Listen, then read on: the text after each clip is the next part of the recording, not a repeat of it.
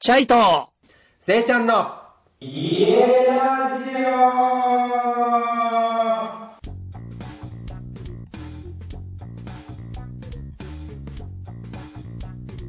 皆さん、こんばんは。こんばんは。シャイとせいちゃんの家ラジオということで、今年も元気いっぱい始まってますね。はい、よろしくお願いします。お願いします。はい。チャイ君、うん。なんと前回もお話しした通り、今日はうん、ゲスト会なんですけど、おーさすがです。ダルちゃんっ誰じてゃん。ういう方なんですね。ん。はい。彼との、まあ一応僕との簡単なつながりを言うと、うん。あの皆さんも、まあ、すごく衝撃的だった、あの東日本大震災の311ですね、はい、はい、あれ、はい。あれ、うん、あれがあった時にですね、うん。あの僕が石巻にボランティアに行った時に出会った仲間で、うーん。で彼はね、とにかくそのボランティア時代から、うん。非常にたあの多種な免許を持っていて、大あ、型、ダルちゃんもボランティアで行ってたんだ。そうです、そうです、で、お互いボランティア同士で向こうで出会ったってことか。そういうことです、そういうことです。おーおーおーで、、ダルちゃんはもう、あの、うんあっちでね、あの活動する場所までみんなででっかいバスで行かなきゃいけない時のバスの運転手をやってたりとか、ええするぐらい、とにかくクレーンの免許だったりとか、フォークリフトの免許だったりとか、溶接の免許だったりとか、もう、ええ多種多様の免許を持ってる人なんですよ。もうとにかくオールマイティーに動ける人。うん、マジか、免許いっぱいあんだ。免許あるし、免許がないものでももう、あの例えば映像を撮らせたらもうプロフェッショナルに撮っちゃうし、っていう写真撮らせたら免許ないものも乗っちゃうのかと思って。 ダメだろ、みたいな。一瞬びっくりした。焦ったわやめてくださいよ、あやめてくださいね。うんそんそういう人ではないですよ。えそういう人じゃないんだよね。だから免許、多分そうだよね。そういう人だとしたら免許取んないもんね。多分ね、ただ、わかんないなんで。あの、昔はわからない。昔はわからない。いやいやいやいやいや。ヤンキー上がりだったかもしれないから、そいれやはいわやかんいないやいやいや、それちゃんとやってる人だと思って。はいそんなに免許どのコ道レクティングしてるんだか そうそうだね、うんそうねそとにかく本当に、まあうんいっぱい免許を持ってて、みんなの力になってくれる人だったんでら。すすごいね。すごいんです、もうバイタリティが半端ないです、へーそ、れでですね、うんうんうん。その石巻のボランティアは当然もう8年ぐらい前の話なんですけど、うん。それ以降、僕の元々の地元の友人がうん。一緒にボランティアにも行ってたんですよ。うんまあ、ネギうんまあ、名前を言うとネギちゃんっていう方なんですけど、うん。ネギちゃんっていう友達がいて、うん。彼もボランティア2年ぐらいやった後に、うん。石巻ってこう地の魚がすごいいいんですね。はいはいはいはいはい。で、彼は日本料理をやってる友達なんですけど、ずっと修行してきた人間なんで、うん、免許持ってんだその。それも、そこも免許、 そうだな。持ってるよね調調理師の調免理許は室おそらくに持持っっててるん。だよね。ううわんすげえな、みんチなャイ君免許。ちょ待って待って待って、免許に食いつかなくていいから。いやいやいや食いつき間違いしてるから、今それ。魚だけにね。まあいいわいやいや、なんだ今の、今の面白く。 まあいいや、はい。はい。ギョギョギョっつって、まあいいわ。そんでね。とにかく、えっ、と、ネギちゃんはね、日本料理を修行してきた人なのね。うん。そんで、石巻の地の魚がすごいいいっていうことで、俺はここの土地で、うん。あのー自分のお店を開くって言い言い出したの。うん。ボランティアして2年後にね。うん。で2年間もボランティアやってたのあまずそこがすごいでしょ。いやでもすご今いよ回、あの、その話をしだしたらめちゃめちゃ話が長くなっちゃうから、ちょっと端折っていますけれども、うんあの、まあ、お店をやることになったんです。はい。で、ネギちゃんっていう人はちょっと、あの、面白いやつなんですけど、当然。うん、うん。あの、そのお店を建てるにあたって、そこは被災に合ってる場所を選んだの。はい。つまり、ゼロからスタートじゃなくて、マイナスからのスタートだったんで、全部を剥いで、洗浄してっていうところからやらなきゃいけない。うん。で、そこで仲間がうん15人ぐらい集めて、みんなで作ろうって言い出して、その中のメンバーに俺もいて、ダルちゃんもいた、15人ぐらいいるんだ。だけど、それは俺はその当時、それこそあのホテルの支配人やってたのをやめて、せいちゃん来てくれって言われるから、そっちに引っ越したんです、僕は石マ巻。ジそううん。で、その時にダルちゃんは、またそのお店を作るのに、すんごいこう、力になってくれて、うん彼はね、もう簡単何にの言う免許使ったの、その時は。その時はね、もう全部使ったよ。マジ全か部。使った。いや、マジで絶対何でもできんだろうな、でも。だから危険物の取り扱いもできるから、チェーンソーもできるし、えーすごっ。狩猟もできるんだよ、だって。ドラクエで絶対最初に欲しい。いや、一番欲しいキャラクターだよ、マジで。うん、そう。で、もう一個、限界集落って言って、その、被災に遭ってしまった、ハマグリ浜っていう場所があるんですよ。上から読んでもハマグリ浜、下から読んでもハマグリ浜ですか。うん、残念。な、な ってるなってないよな。危ない危ない。なってない。なってない。また食いつき間違いしてるから。おもろいけど。でね、まあ、それ、浜栗浜の亀山さんっていう方がいて、その子その方が、あの、そこでカフェをやるっていうのが夢だったの。だけど、その、んあの、被災に遭っちゃって、そこ津波で全部流されちゃったんで。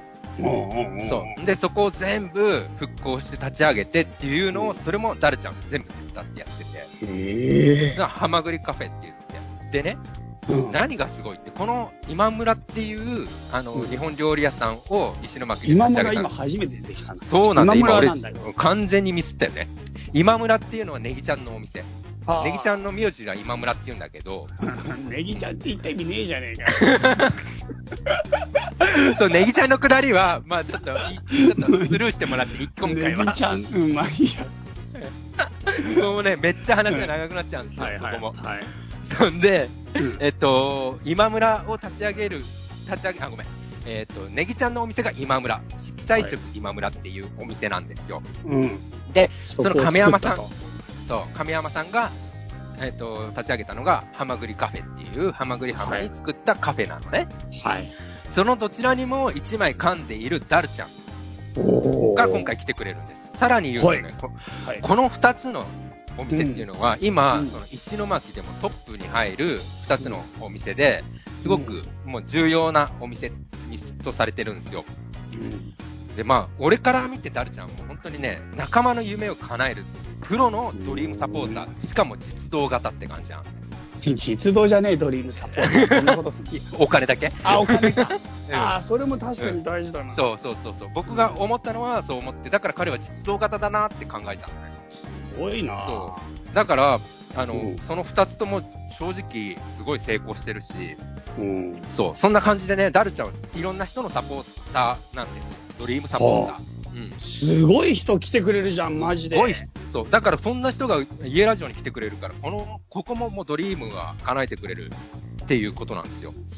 ダルちゃんが来てくれたらもう完 璧です。ドドリームサポートしてもらえる。そういうこと。はい。ちなみにね、石巻で活動をずっとしてるんだけど、8年近く。うん。うん。うんそこでもう独立してやり始めて、うん。自分の屋号を持ってるんだけど、うん。ダルちゃん本名は島田徹って言 って、徹だっからていい。いうあのさ、本名あるんだったら、これ何だったのかなって思っちゃうね、一瞬ね。いや、呼びたいじゃん。いつも呼んでる感じで呼びたいじゃん。そ俺んで島田徹さんって言うんだけど、その徹っていう字が、あのー、のんきののんっていう字なのね。のんきののんのん。おそらくの。飲むっていう字か。そう、飲む。チャイ君わかるかなうん。飲むってそうそのいう字だろ。そう。なんで、彼の屋号は、のんきっていう会社名なんです。だから、のんきな島田さん、のんきの島田さんっていう呼び方をされる時もあります。というわけでですね、はい。はい。ちょっと説明が長くなりましたが、 はい。そろそろそろこの、えードリープロのドリームサポーター実動型ダルちゃんを、ちょっと今日はゲストにお招きしたいと思います。はい。よろしいですか、チャイ君。はい。もう、お待たせしてますよね、ダルちゃんもね、きっ と。はい、お待たせしています。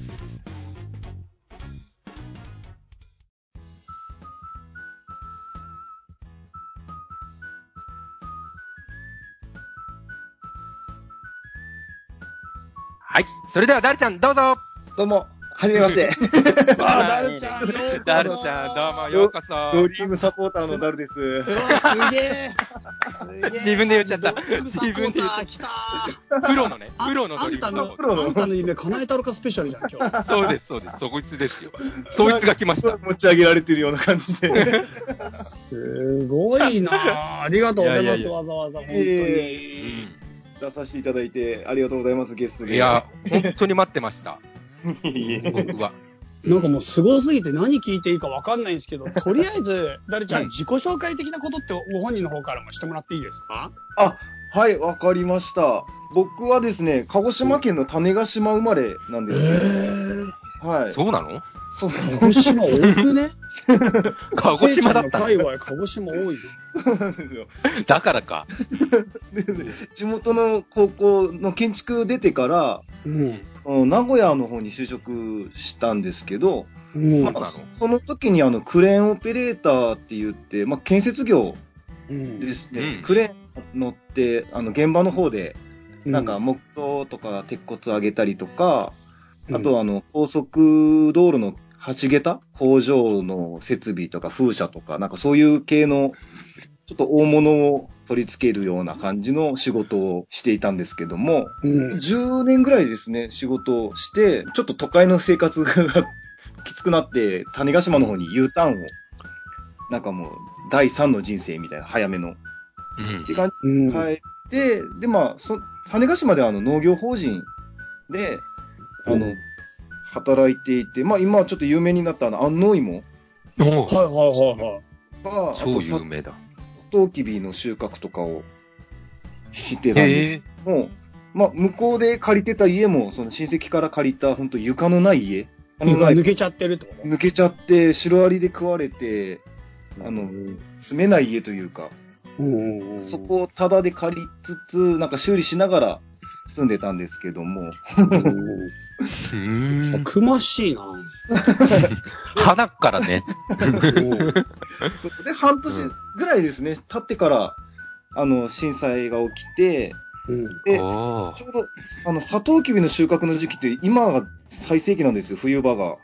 あ、そはい、そうなんだ。なので、すぐにはちょっと来れなかったので、それが終わった5月末ぐらいに、石巻の方にボランティアで入っうなん行っだ。た時に、まあせいちゃんと知り合ったんですけども、うん。うんで僕もその2年ぐらいですね、ボランティアしながら、まあ、バイトしながらっていう形でずっとやってたんですけども、え、その2年間で向こう、その石巻に住んで2年、す住みながらだ。住みながらですね、住みながら2年間。はい、ん最初1ヶ月で帰る予定だったん ですけど、はいはいはなんかもう1ヶ月じゃ正直全然終わらない状態だったので、い。うん。なのでまあ、そのまま、まあ、お金も尽きて、まあ、バイトしながらみたいな感じで、うん。はいやってた時にですね、その、ハマグリ浜っていうちっちゃな限界集落の、うん。ま亀山さんと出会って、まあ、うん本当世代なんですよ。うんで、えまあそこ、何世代同世代の同世代。同世代。はいはいはい。はで、もうなんか、なんかやりたいみたいな感じで燃えてたので、うんその彼がうん。うんい。うんうん。うん。本当今、今でも、えっと、7人しか住んでない限界集落の、えーハマグリ浜がはい、3世帯7人ですね。えでーほぼ海だからってことほほぼ、まあ、もともと一番小さな、あの、集落だったんですけれども、で、そこが被災して、で、もう今、その、3軒だけ、あ、3軒っていうか3世帯だけ、正直浜としてこう存続できない状態、当時だったのえ、ごめんなで、さい。あの、いはいその震災前は何人住んでたんですか9世帯ですかね。あ、もともとじゃあ限界集落になりそうなところにさらに震災があってってことなんですね。そうですね。なので、まあ、そこで何かをしていかないともう、この浜がなくなってしまうっていう、どうにかし,、しようみ、してくださいみたいな感じで、こう、たまたま出会ったんですけど、うんんでまあそこで、まあ、いろんな建物をですね、まずはそのカフェ、もともとその亀山さんが住んでた、築100年ぐらいの古民家なんですけど、代々継がれ、語り継がれている、ん語り うん。そこをリノベーションしてカフェにしたりとか、うん。うん。で、近くの、その空き家もあったので、こう、空き家を、なんか、日本の六大学の建築学生とかと一緒に、なんか1年半ぐらいかけてリノベーションしたりとか、あとは、すげえな。すげえよ。ツリーハウス作ったり、タイニーハウス。スリーハウスはい。おハリーハリーハウス。はい。いろいろ、まあ、ものづくりというか、うん。やりつつ、まあ、本当去年、ん去年ぐらいですね、屋号をのんきっていう屋号を出して、で、メインはその自伐林業をしながら、まあ山の管理しながら家具を制作したりとかですね。あと、狩猟もやっていて、まあ、狩猟、まあ、肉は食べるんですけど、まあ、レザークラフトをなめして、うんうんレザークラフトしたりとか、まあ、お肉を使って、その子供たちと一緒に食育って形で、うんいろいろ命のいただきますっていう授業をやったりとか、う。うんんあとなんか結構もろもろ車両整備したり、なんか映像作ったりとか、うん。なんかいろいろ頼まれたらやってるような感じで、すごすぎて、どっから手つければいいか分かんないんだけそうなんです。そこが問題なんです、ダルちゃんの。ど、うんいろんなもの、家、家作りすぎでしょ。 そううまく家だけじゃないよ。うんうん、まあでも家ラジオの家だけ見ても、どの家の話聞きゃいいか分かんないぐらい。そう。すごいね。あの、う家ラジオ的にまだ触れてないところとしては、ツリーハウスのことをやっぱ聞きたいかなっていうのがあって、はい。うん。なんか、秘密基地とかさ、トム・ソーヤの冒険とかワクワクする、その辺の、結局、ツリーハウスってどんなものって思ってる人もいるかもしれないし、はいはいはい。 OK。じゃあ今日はとりあえず、うんダルちゃんの話の中で、ツリーハウスを作った話を中心に聞くと。あ、いいかもいいかも。うんいいいうね。形にしていきましょう。はい。ツリーハウスって俺正直、鬼太郎の家しか知らないんだけど。太郎をあげる人は逆に珍しいい。やいや、俺ツリーハウスって鬼太郎が家以外見たことないんだけど、本当に。 あれ釣り鬼太郎以外待て待て待て。確かに、待って確かに。。北郎の家は釣りハウスかえあ鬼太郎の家ツリーハウスツリーハウスだよね。ですでよ。も、あん中にちゃぶ台もあるし、目玉のやじ、目玉のやじ軽いからいい よね。うん。何の話やねん、面白い。いや釣りハウスが安全だなと、あの安全にやれるのは目玉ネジが軽いから、実質鬼太郎の重さだけで生きるじゃん、だからあ そこ。おもろいな。北郎の家って本当に釣りハウスかいやなまあいいや。あ の、じもうそこ引っかかっちゃうと先進めないん で。ゃないのかな。ごめん、引っかかり間違えて、俺も。そうね。そうね。そもそもダルちゃんちのげえ家んだよ。こいつの子みん、まみんな間違ってんだけど、ダルちゃんには時間が足りないんだから。ら。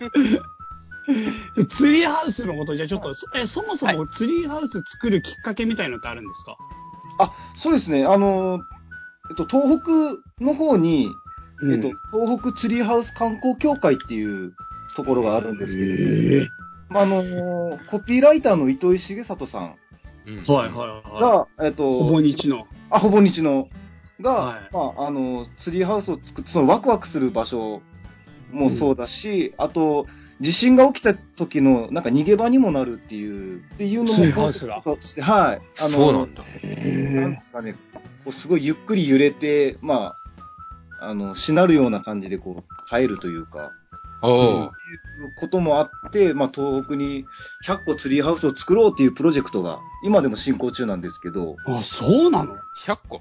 100個。でも今、えっと、8個、8個作ってますね。8つ。おううん。はい結。構、先は長い道のりですね。長いですけど、あの、ツリーハウス業界ではかなりの、ハイペース。ハイペうーんス、かなりのハイペースで作られてる感じなんですけど、まあ、そこの3号機っていうことで、まあ、3番目、うんあ実際4番目ですね。0号機からスタートしてるので、お、いいね。はい。なので、3号機ってことで、あの、うんせ制作というか、することになったんですけど、うん。へはい。で、作るにあたって、やっぱ、ーうん。資金とか必要じゃないですか。うん。な、これな何が必要あ、資金とか、資金、ためはいにはい、そうですよね。いうん。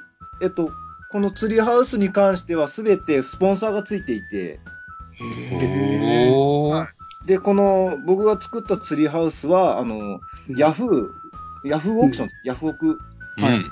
さんがスポンサーになっていただいて、うん。で、その、ヤフーも、あの、循環型を、じゃないですか、ひ不要なものを必要な人へっていう形で、物の循環を歌ってる会社なので、うん使う材料も結構廃材とか流木とかうん。おを今回作らせてもらったんですけど、えーこれ東北だけなんですよね、これ。やりたいってもし人がいたら。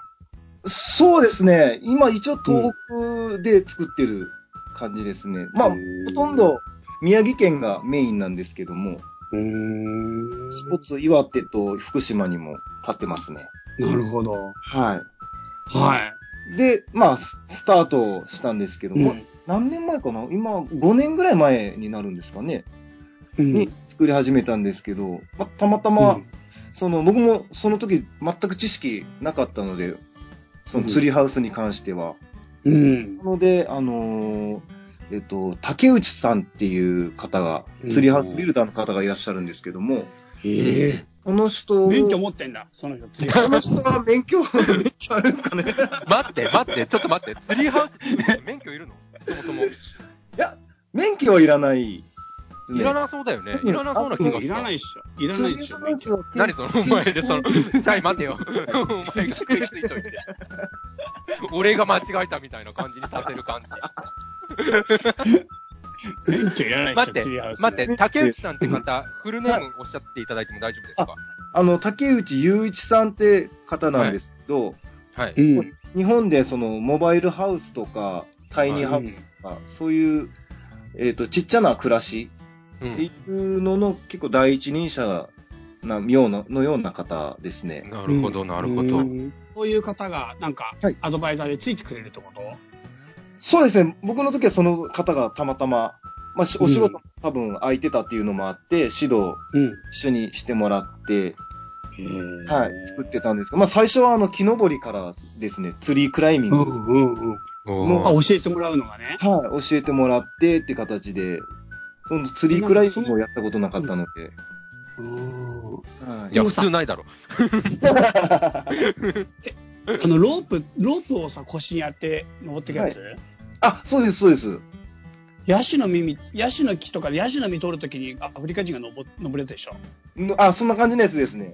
で、多分ね一応あれ、枝があったら無理じゃね金具を使って、金具っていうんですかね、なんかちゃんとしたベルトというか、うんううんん。うんうん。器具も使っなんてか、、ヤシの木ってさ、枝がないからぐいぐい登れるけどさ、広葉樹結構厳しいと思うんだけど。逆に広葉樹ってあの、その枝の股とかにロープをかけて、登っていく感じですね。はいえ、このツリーハウスを建てる木はどうやって選定します一応まあ、お、大きな木ですが、おまあ人が乗っても折れないとか、その建物の自重で折れない木っていうのをまず探したんですけど、うんはい。で、あのー今建てたツリーハウスはバス停の目の前に建てたんです。はま、はまぐり浜の1日6本ぐらいしか止まんないバス停なんですけ ど、うんう。うんん。そこのまあ目印ではないんですけども、そこにちょうど大きな欅の木があったので、うん。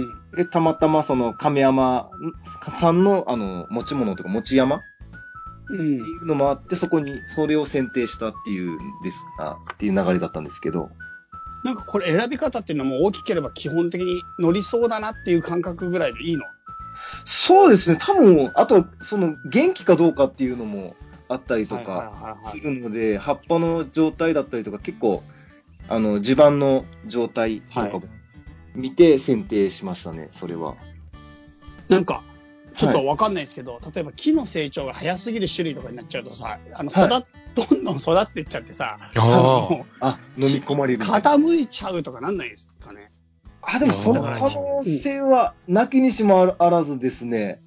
うんあ、。そうなんだ。どんどん伸びていくんで、あの、うんうなんん、ていうか、上に、家がどんどん上に行くっていうことはないらしいんですよ。え、ないのうん。 ないんだ。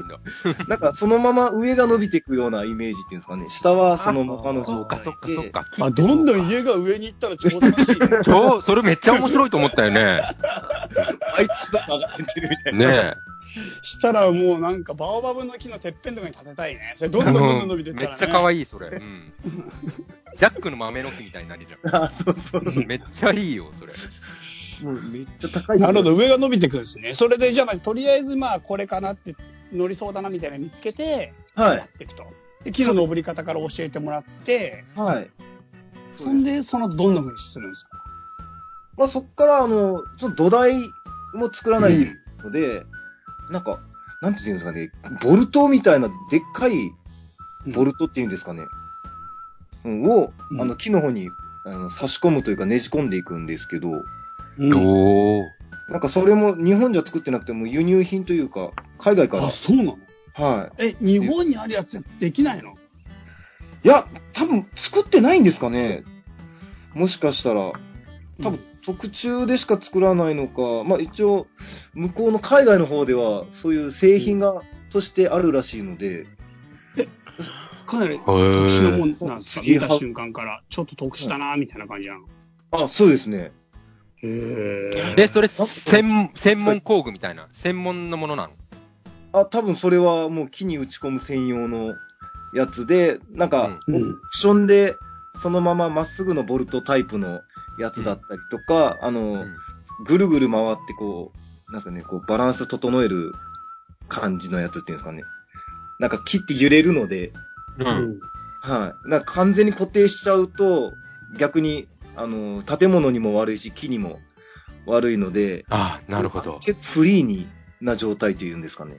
うんうんうんうんうんうん。どうガッチガチ。道具といにうしないってことね。ガッチガチにしないですね。うんううんん、なるほどね。それで強度を保つっていう、すごいテクテクニカルな話になってくるね。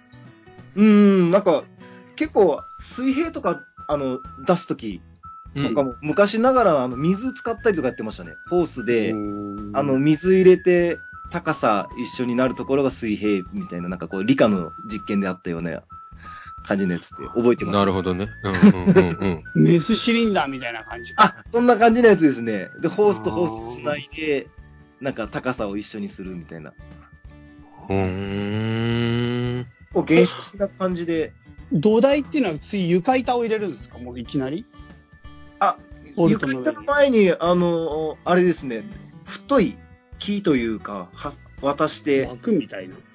わえっ、と、柱みたいな感じ柱の、みたいな。へあの、板というか、最初の土台を引いた上に、木の板を張っていくような。うーーん。え、その柱はクレーン、免許使ってクレーンで持ち上げるんですかあ、それは、あの、手、手で上げました。 手で上げてくんのはい、あの、手繰り寄せるというか、上に乗った人が、こう、どんどんどんどん手繰り寄せていって、あの、上に引き上げするみたいな感じですね。へえ。はい。その一個のツリーハウスを建てるのに何人ぐらいどう一応基本二人で、その竹内さん二人と、うん、自分と二人で、何ヶ月、二ヶ月ぐらいですかね、へえ、はかけて作りました。それツリーハウス、木一本のバージョンってことだよね。あ、木一本のバージョン。うんうんうん橋渡すじゃん。で、床次はい作っちゃうんですか、もうこれで。まあ、とりあえず最初に床を作って足場の確保を、うんううんですうんうんね、うんあの、結構、その状、あその状態になるまで、うんうん。一日中釣られてる状態なんですよ。ぶら下がってる状態というか。上の人やがってるというのははい。なので、もう股が痛くて。 あの腰、腰に引っ掛けてこう、吊らされてるような感じなんですかね。紐で、ブランコみたいな状態っていうんですかね。より高い枝のところに引っ掛けて紐で釣り上げるんだ、人を。あ、ですです。はい。で、ブそラういンうコ状みたい態にで、はい。ずっとぶら下がって、土台、その、ボルトを打ったりとか、やったりしないといけないので、床作ってしまって、足場を作ってっていう感じですね。これ地上で、はい。なんか、その、まあ、イメージはもちろん作るんだろうけど、はい。おおよそその、まあ、おまあもちろん、上では切りませんよね。あ、上じゃ切らないですね。全部下で完全に長さセットして切って、完成できる状態の部品にして持ってくるんですよね、上に。でも、そこまで、あれですね、きっちりはしてなくて、うん。現場合わせのところもあったりとか、あの、設計図書かないんですよ、ツリーハウスって、基本。うん。おー木木によって全然形が違うので、うん。あと木に合わせて、その土台も変わってくるというか、うん。はい。なので、まあ、ある程度のデザインだけして、あとは上というか現場の方でうん、あうん微調整していくような感じですね。で、床やってって、床の土台作るのに大体どれぐらいかかるんですかいや、でも、3日、3日とかぐらいですかね。3で日、4日で床。を作るんだ。はい。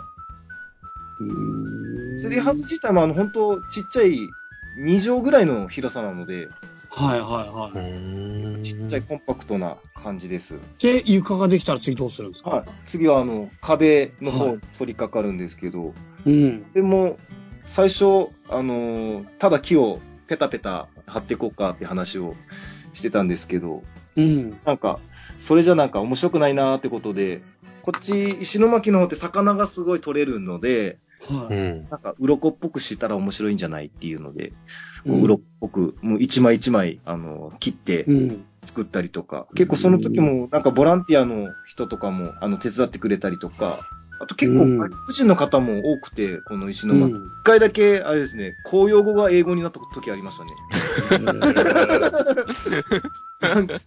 全員外国人で、もうみんな英語で喋ってて。え、何飛び入れて手伝ってくれるってことあ、ですです、はい。いきなりへー作ってたら、なんかうん、通りかけに見たみたいな感じ。多分そんなニュアンスで来たと思うんですけど。うん。うんで、なんか一緒に作りたいから明日も来ていいみたいな。 感じへで。ーすごっ。仕掛けられる。えあの、ごめんなさい。床作って、横の壁の枠作って、で、鱗を張って壁ができる。はい。横できて、で、最後に屋根をはい。感じ、あの、同じような感じで鱗っぽく貼ってって、うん。あの、作ったような感じですね。ええ。それ地上何メーターなのあれ、高さどれぐらいの多分6メーターとか、あ、結構高いね。ぐらい2階建てぐらいの。うん、あるよう。ん6メーターっつったら。ね。うん。この材料って、はい。なんか例えば、はい。僕、この前ね、物置作ったんですよ。はい であの、物置作ったっていうか、あの、既製品の、自分で組み立てる物置ね。ああ、はいはい。だから、鉄板がいっぱい届いてきてさ、箱4箱にあって、その物置を、なんていうか、一個一個は4箱に分かれたから運べたんだけど、組み立てて完成した後に移動できないぐらい重かったの。確かそれでマジ、マジやばいと思って、うんすごいえらい苦労したんだけど、ツリーハウスもさ、あの要するに部品の状態では一個一個軽いから人間が運べるけどさ、実際家にしたら重くなっちゃってさうん、できた瞬間木がふにゃーあーってなる恐れないの。に。ああ、多分、あの、それにならない木を選んでる、ますね。選びましたね。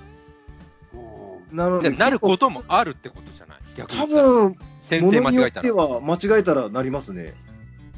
うんこの重さとかはやっぱどっかで計算してんのかな。重さは、ざっくりでしかうん計算はしてないですね。多分、僕作ったやつも300キロぐらいになるのかな、多分トータルで。うんざっくりなんですけど。ううんんはえ全部全部木い。全部木です。その、ぼ全部木で300キロって結構すごくないじゃあすごいよ。すごいよ。 笑ってるけど。全部木で300キロあんのあ、いでも、あれですよ、軽トラ1杯分ぐらいですよ。多分、300キロ。あうん、300キロ。軽トラ1杯分。それえさー、そうなんだ素朴な疑問なんだけどさ、うんうん。ツリーハウスにしてしまったその木って生きてるの死んでるのあ、は、生きてる。だよね。うん。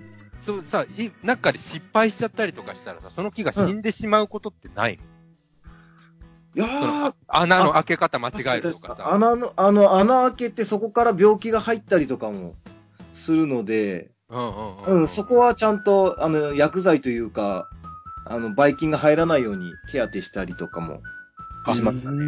なるほど。どね。じゃあ結構建てた後のメンテナンスがすごい重要になってくる。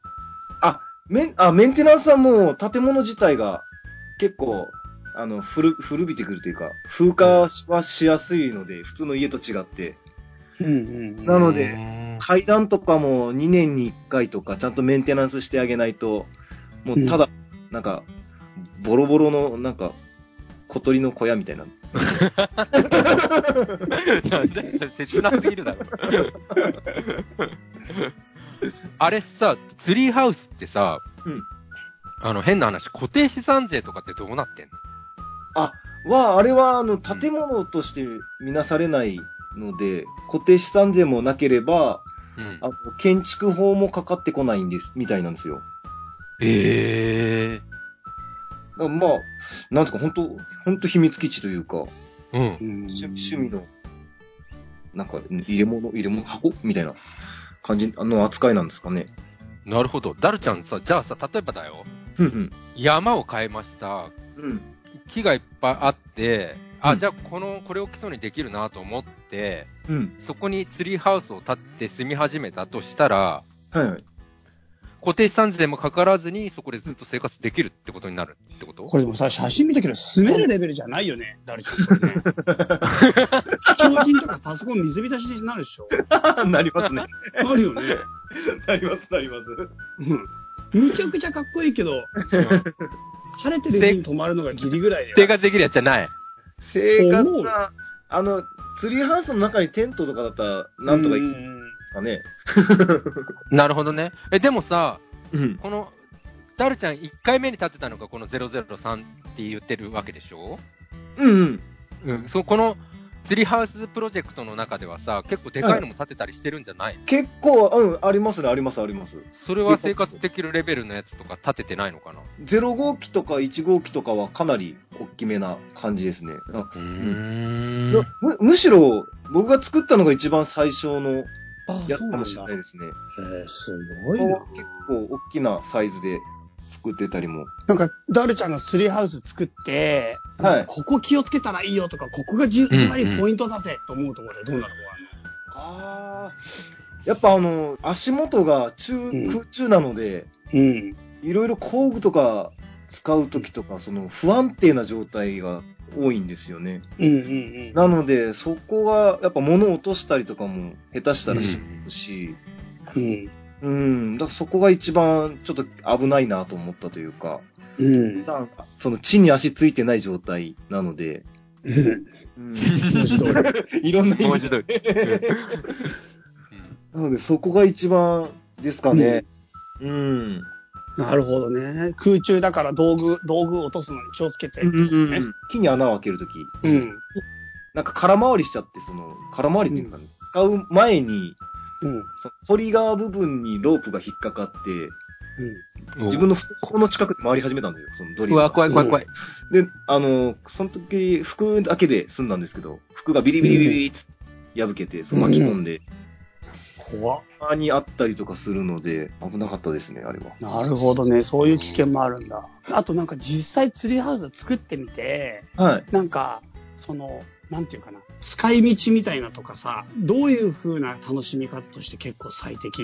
眺める感じ、た結構高いところ、あと、こじんまりしてるので、うんちょっとした自分の空間になるかなとは思いますね。うんそういう、ちょっとリリフレッシュじゃないんですけど、いつもと違う空間になんか入れる。うん、やっぱなるほどね、秘密、秘密基地っぽいんじゃないやっまあぱ。かかなり秘密基地っうんぽい。かないり秘密基地っぽいんだ。うん え、誰じゃん泊まったことあるや、泊まったことはないですね。なんで だよ。止まれこれよ。さ、泊まるのちょっと怖いもしかして。例えば落ちたらとか思ったりする。あ、落ちる心配はないですけど、うんなんかか、う環境的にすごい、あの、ふん山の雰囲気がちょっと怖いというか、う下から、杉下から、があの、熊が下からひっついてくるみたいな。おいおいおい、誰かいいのかよみたいな。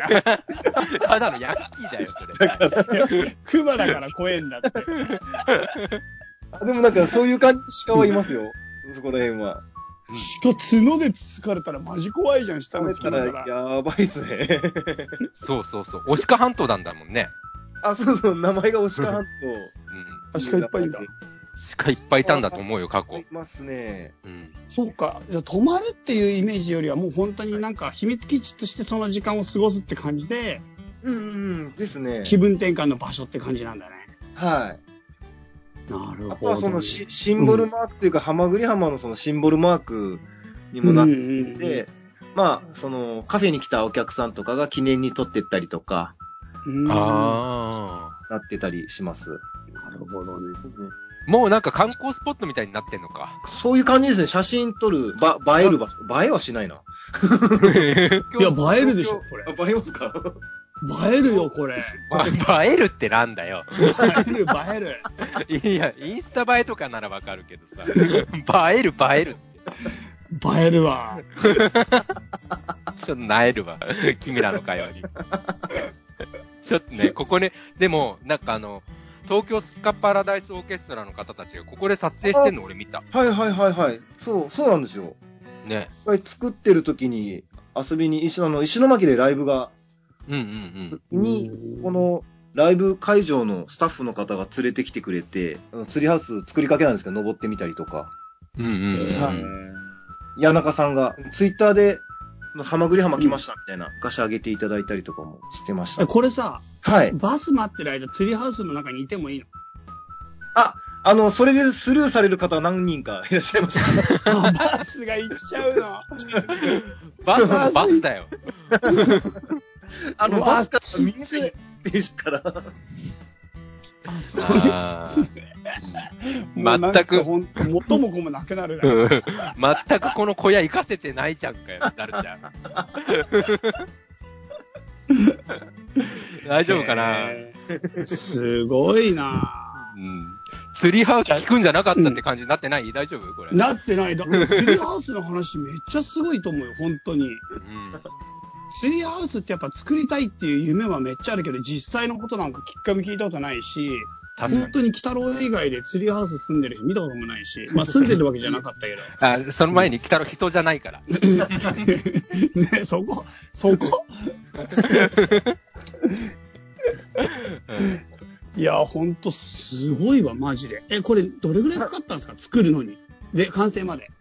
完成まで1回、本体が2ヶ月うん。かかったんですけど、そこからあの、登り口ずっと、はしごで登ってたんですけど、うん。で階段にするのに、まあ1ヶ月弱ぐらいですかね。まあ、トータル3ヶ月とかうんで、あの、登れるようにはなりましたね、完全に。本体自体は2ヶ月ぐらいでできんだ。本体ぐらいはそうですね、そんなに作り込みっていう、作り込みはしてないので、この、なんていううか、んどれぐらいの作業量なの毎日やるの週、週何日ぐらいやるのえっと、毎日やってましたね、その時は。毎日毎やって、日やって週2ヶ月。 1日休みぐらいで、2ヶう月。んなるほど。すごいな。うんいや、これめっちゃすごい。本当に、じゃあ写真見ながら聞いてたから、なんですけどめっちゃかっこいい。デザインがいいよね、これ。うんめっちゃかっこいい。ありがとうございます。でさ本、当家に。家の中にさ、枝が入っちゃ、枝が入ってるっていうか、木がもう入っちゃってるじゃん。うん。だからこれ、感あじます雨とか風とか入っちゃうんじゃないのそうですね。そう、あの、木の成長とか、あの、揺れた時にどうしても、あの、完全に囲っちゃうと当たっちゃうので、で、それから傷つけたりとかうんしないように、ちょっと多めに間隔を空けてですね。だからどっちかというと、まあ、住む前提というよりか、本当こう、秘密基地っていうのが前提なので、うんうんうんうんすごいな。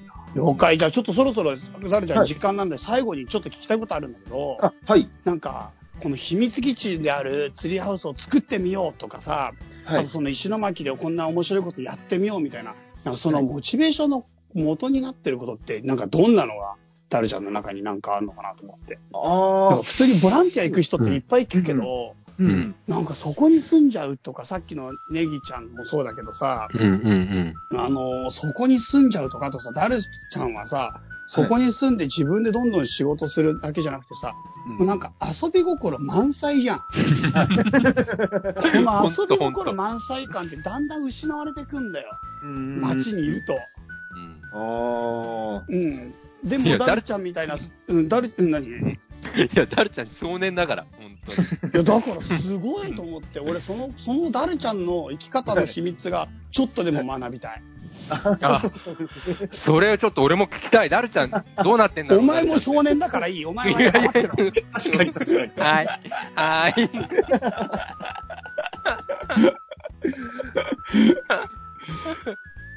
そうです。モチベーション、まあ、うん。石巻は、まあ、結構、あの、震災で被害あったんですけど、うん。このおかげっていうと、まああれ、ちょっとあれなんですけど、その、いろんな人、うんあの、出入りすることになったんですよ。もともとそんなに人が出入りする土地ではないのうで、んうんで、だからこそ、こう、多様性って、人の多様性っていうんですかね、うんがすごい出てきて、で、本当、うんいろんな職種の人だったりとか、なんかい、ん今まで絶対知り合えないような人うん。とかが、あの、本当住んでたりとか、出入り、遊びに来たりとかしてて、うんそれがもう僕の中ではすごい刺激というか、うん学ぶことがすごい好きなんですよ。その、あ新しいことというか、違うジャンル。うんなのうんうんなんかそういうのが常にこう学べて、自分をこう常にアップデートできる土地だうけんそう多分残ってるし、ここでいろいろやってるのかなっていうのはありますね。うなるん。ほどね。すごいなそうそうか。常に自分をアップデートできる場所。そこが石巻。石巻です。おーうんい。いや、すげえ綺麗にまとまったね、ダルちゃん。うん。そんな感じなんだ。いやすごい。へうーん、本当にすごいなと思いました。いいなんかね、本当に話は尽きないというか、本当聞きたいこといっぱいありすぎるんだけど、とりあえ ず今日はこのツリーハウスということですけど、ですせねいちゃんなんか付け足しみたいなのあったなんかありますか？あのね、うちのこの家ラジオは、うこん。の音声でこのお伝えした後に、もちろんこれ、まあ、ダルちゃんのブログ貼り付けるんで見れることもあるんですけれども、うん。ダルちゃんのタイニーハウスの話だったりとか、いろいろ建てたお店だったりとか、いろいろあるので、うんそれを答え合わせ的に、今度動画で、あの出していくっていうのを、いずれ、あの取材を行こうかなと思ってます。あ、行きたい待よってま取材。 待ってます、待ってます。うん取材行こうよ。チャイ君、いや、もちろんだよ。チャイ君、だってそもそも、あの、ダルちゃんのメールに書いてあった通り、チャイさん遊びに来てくださいって書いてあったでしょ。あ、書きましあた。の冬が寒くすぎてさ、あ、そう。だからだからね、夏もちろんになったら行こうもちろん、もちろん夏。俺は当然夏しか行かないから。 俺はあそこの寒寒さの辛さをマジで知ってるから、あっちの全然寒いよね。いや、地獄、地獄。よくいるなと思ってるもん、俺、ダルちゃんもネギち ゃんも。確かに確かに。すごい根性で、それだけでもすごいと思ってる。本当リスペクトです。うんそうなのですごいな。うん。うん、皆さん、このダルちゃんのお家とか、えっ、と、たね、ダルちゃんのシェアハウスも今作ってるんですよ。ああ、そうなんだ。はいそうなんですあれちゃんマジすげえな。あ、さらに言うと、林業から家具も作ってますから、オーダー家具も。そうですね。 はい。え、ダルちゃんすごいね、本当に。あ、さらに言うとですね、あの、石巻版時和荘っていうね、ビジネスプランでね、優秀賞もらったりしてるんですよ。はい、優秀賞。え、何漫画家がいっぱいいんのではなくて、あの、うん。あの、そのシェアハウスを時和荘みたいな感じで、このク企リエイ業タ家向けのうん、クリエイター向けのそう。シェアハウスにしようかなと思っていて。ですね。はい。すげえよな。